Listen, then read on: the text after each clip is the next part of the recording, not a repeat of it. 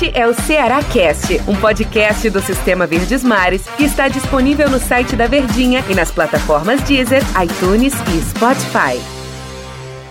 Olá, amigo ligado no Ceará Cast. Bom dia, boa tarde, boa noite, boa madrugada para você que nos acompanha neste final de semana. Bom demais o podcast do Ceará que você acompanha em várias plataformas, como você escutou aí no começo do nosso episódio de hoje. Estou ao lado de Tom Alexandrino, a elegância nos comentários, nosso comentarista aqui do Sistema Verdes Mares. Tudo bem, Tom Alexandrino? Sempre um prazer inenarrável estar ao seu lado, viu, Tom? Tudo bem, né, Denis? Tudo tranquilo, cara? Vamos lá conversar sobre o Ceará, que é aquele negócio que a gente fala de Campeonato Brasileiro. Não tem muito tempo para pensar, não. Se a gente for analisar, parar para analisar, na sexta-feira da semana passada a gente estava repercutindo pós-clássico rei ainda. E depois disso já teve mais, tem aí mais duas rodadas pela frente. É verdade, é jogo atrás de jogo, rapaz. Não dá tempo de pensar. E ó, Tom Alexandrino, o, o, assunto nosso aqui desse episódio de hoje, claro que a gente vai falar do próximo jogo que é contra o time do Flamengo, mas eu quero levantar um debate, Tom Alexandrino. Uma boa discussão aqui no programa, aqui no nosso, no nosso, no nosso podcast. A situação do estilo de jogo do Ceará. Essa maneira reativa de jogar. Jogar mais defensivo para sair pro ataque. Um campeonato de 38 rodadas como é o Campeonato Brasileiro. O Ceará tem defeitos lá no ataque. Aí toma o gol. Quando sai perdendo, ele não consegue ter um poder de reação para empatar ou virar o resultado. Isso já começa a preocupar alguns torcedores e nós aqui da imprensa também, porque eu vejo uma dificuldade do Ceará quando sai atrás do resultado, exatamente por conta do estilo de jogo é, utilizado pelo técnico Guto Ferreira, Tom. É o preço que se paga. Eu, eu acho que isso é muito mais do que as aparências nos trazem, né? Eu acho que é o preço que se paga pelo nosso calendário. Ou então até pela cultura do futebol brasileiro que é resultadista, né? E aí alguns reclamam: ah, o futebol brasileiro, é, em termos de qualidade técnica, ele não é muito bom, ele não é tão vistoso, ele é nivelado por vários aspectos, calendário e essa questão tática. Por que, que o Ceará teve que aderir a essa maneira de jogar? O Guto ele tem uma característica de jogo, uma característica de modelo de jogo também, de ser um treinador que goste do ataque que busque ser protagonista no jogo, que quer ou que ousa nessa parte ofensiva, mas ao mesmo tempo ele não teve tempo para trabalhar. Porque tempo no sentido que eu digo é a tranquilidade, o conforto, porque perdeu um clássico rei na retomada do nosso calendário. E aí teve os jogos da Copa do Nordeste, não vinha jogando bem, não deu certo aquela tentativa de colocar a Bachola e Vinícius Júnior, o Vinícius juntos. O Bachola se lesionou também, enfim. E aí se deparou com uma semifinal de Copa do Nordeste contra o Fortaleza. Imagina só, início de trabalho. Ele perde dois clássicos em 15 dias. Imagina só a repercussão negativa e a pressão que isso geraria para o início de trabalho. Então o Guto ele encontrou uma maneira simples, uma maneira, digamos, um caminho mais viável para atrair resultados a curto prazo que foi jogar com um sistema defensivo mais postado. Uma equipe mais equilibrada defensivamente, se apoiando em contra-ataques. E em meio a tudo isso, se os resultados viessem, aos poucos ele ajustando o sistema ofensivo para encontrar uma equipe mais criativa, proposta dentro do jogo. E aí ele encontrando isso, aí ele ia chegar a uma equipe equilibrada. Talvez optando por defender bem, mas ao mesmo tempo tendo essa inteligência e essa criatividade para atacar, dentro daquelas exigências que tanto pede o torcedor do Ceará. Só que a gente tem que entender uma situação. Isso requer tempo. E o tempo é o, é o que não existe no futebol brasileiro, né? O tempo ele é moldado pelos resultados. O seu contrato como treinador ele é renovado a cada jogo. Ou então um compilado de jogos. Então, eu acho que não tem problema nenhum jogar dessa forma. Só que precisa ajustar a eficiência do Ceará. Por exemplo, esse sistema é bom para para você sair na frente no placar. Se você sair na frente no placar, se for equilibrado o seu sistema defensivo, você tem pelo menos 50% da sua vitória bem encaminhada. Mas se você sai atrás e o teu sistema ofensivo ele não é eficiente, ele não é criativo, ele está passando por ajustes, você vai sentir dificuldade. É justamente o Ceará citando a partida contra o Vitória na Copa do Brasil, em todos os jogos na Série A do Campeonato Brasileiro, onde o Ceará saiu atrás do placar, Exatamente todos, né? Todos.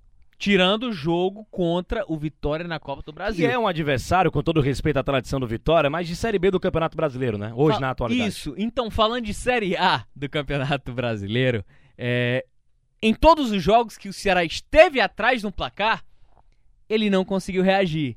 Ele não conseguiu vencer. Ele não conseguiu mudar o placar do jogo e acabou perdendo seus jogos. Vamos lá. Esporte, Atlético Mineiro, Vasco e o Internacional. É verdade. Isso, isso significa, Tom Alexandrino, que existe, obviamente, uma dificuldade do ataque do Ceará, né? Porque a maneira de jogar do Ceará, ele faz com que esse ataque ele tenha que ser eficiente quando tiver a oportunidade de matar o jogo. E a gente tem um grande exemplo que foi o que o Matheus Gonçalves não fez na partida contra o Internacional na última quinta-feira. Recebeu uma bola, tinha a oportunidade de dar um tapa na bola, dar o chute para fazer o gol pro Ceará, gingou lá para um lado, para o outro, trocou pro Clebão. O Clebão também bateu muito mal na bola. O Ceará não conseguiu fazer 1 a 0 em cima do Internacional. Essas situações, elas vão ser raras dentro de, do- do- dos jogos, né? principalmente contra equipes boas, grandes. Vem um Flamengo para o Ceará enfrentar. Então, esse ataque do Ceará, ele precisa ser mortal. Sabe como o Ceará foi mortal, Tom? Quando enfrentou, não é um, um tradicional time do futebol brasileiro, mas estava fora de casa, e toda essa questão do, do adversário conhecer melhor o campo, o Atlético Goianiense. O jogo do Ceará contra o Atlético Goianiense foi o jogo que essa postura ela trouxe, na minha visão, o resultado que se espera. Você vai sofrer muito, você não vai ter a bola na maior parte do jogo, mas quando você chegar no ataque, você vai ter essa oportunidade de matar o adversário, coisa que o Ceará não fez contra o Internacional. Então, o ataque do Ceará precisa ser mais mortal, né, Tom? É, A dificuldade da- das finalizações dos jogadores, elas estão nítidas, elas estão claras, hein, Tom?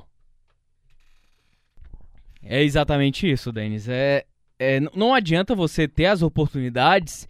E aí, Campeonato Brasileiro, além de regularidade, é campeonato de oportunidade. Aí, como você pontuou, enfrentar equipes em que você criar uma jogada de perigo ou você chegar com uma ocasião de gol, principalmente jogando fora de casa, como foi o caso do Internacional, elas vão ser muito, muito difíceis de acontecer. Elas vão ser muito raras. E aí, quando você não tem esse aproveitamento, principalmente apoiado pelo seu principal sistema defensivo, apoiando o contra-ataque, chegando com possibilidades de gol, e você não consegue isso, você sofre dentro da partida. Porque o Ceará criou a oportunidade dentro da condição que ele se arma para a partida, que foi se armando bem, em alguns momentos marcando pressão e tendo essa posse de bola. Faltou justamente essa eficiência. E aí, quando foi exigido do Ceará, quando sofre o primeiro gol, ter que atacar, ter que buscar o resultado, aí é onde vem a deficiência, que é justamente os ajustes onde está buscando o Guto Ferreira. E naturalmente não é só a questão da eficiência da pontaria. Também o Ceará carece de reposição. Eu não falo porque os jogadores falharam na partida contra o Inter. Eu falo de você ter mais material à disposição em uma competição muito longa de um sistema onde o Ceará carece de maiores ajustes e que, naturalmente, se o Ceará continuar com essa evolução, o trabalho do Guto Ferreira é bom, tem Sim. qualidade, eu acho que a evolução vai vir. Tom, vem o Flamengo pela frente, o melhor elenco da América do Sul, disparado. O time tá em evolução, o Flamengo. A gente tá vendo aí os números do time do Flamengo. E o Ceará vai ter que jogar de maneira reativa, vai sofrer talvez muito no jogo, vai ter poucas oportunidades para chegar no ataque, mas quando chegar vai ter que ser mortal. Pelo menos essa é a expectativa no jogo diante do time do Flamengo.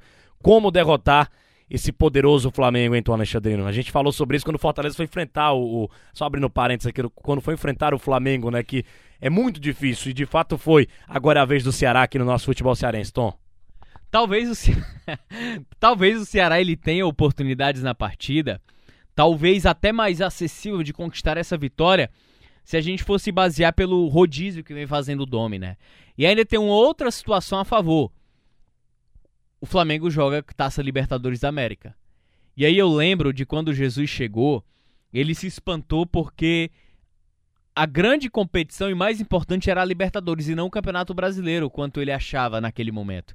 Então é um Flamengo que a gente sabe da qualidade, a gente sabe da capacidade técnica, mas acredito que seja um Flamengo é, não inteiramente titular, justamente pela condição de enfrentar a Taça Libertadores da América no meio de semana contra o Independiente Del Valle.